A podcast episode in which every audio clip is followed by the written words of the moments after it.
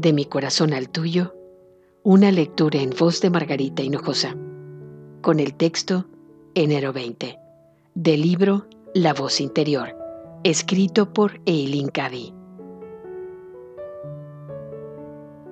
Todo lo que tengo es tuyo, cuando aprendas a ponerlo prioritario en primer lugar. Pero debes tomarte tiempo y explorar tu corazón y saber qué es lo que pones en primer lugar en tu vida. Recuerda, no puedes ocultarme nada, así que sé completamente franca y honesta contigo misma.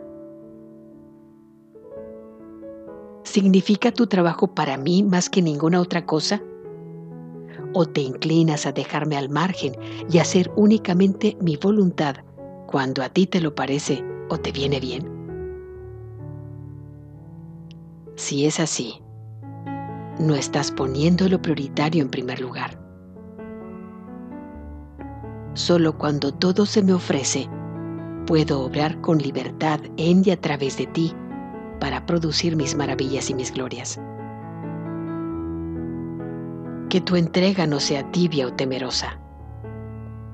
Cuando des algo, hazlo de todo corazón, con amor y gozo verdaderos, y en ningún caso lo lamentes.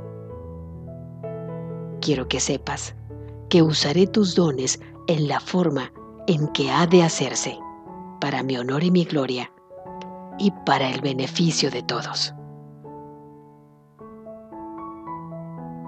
De mi corazón al tuyo, una lectura en voz de Margarita Hinojosa.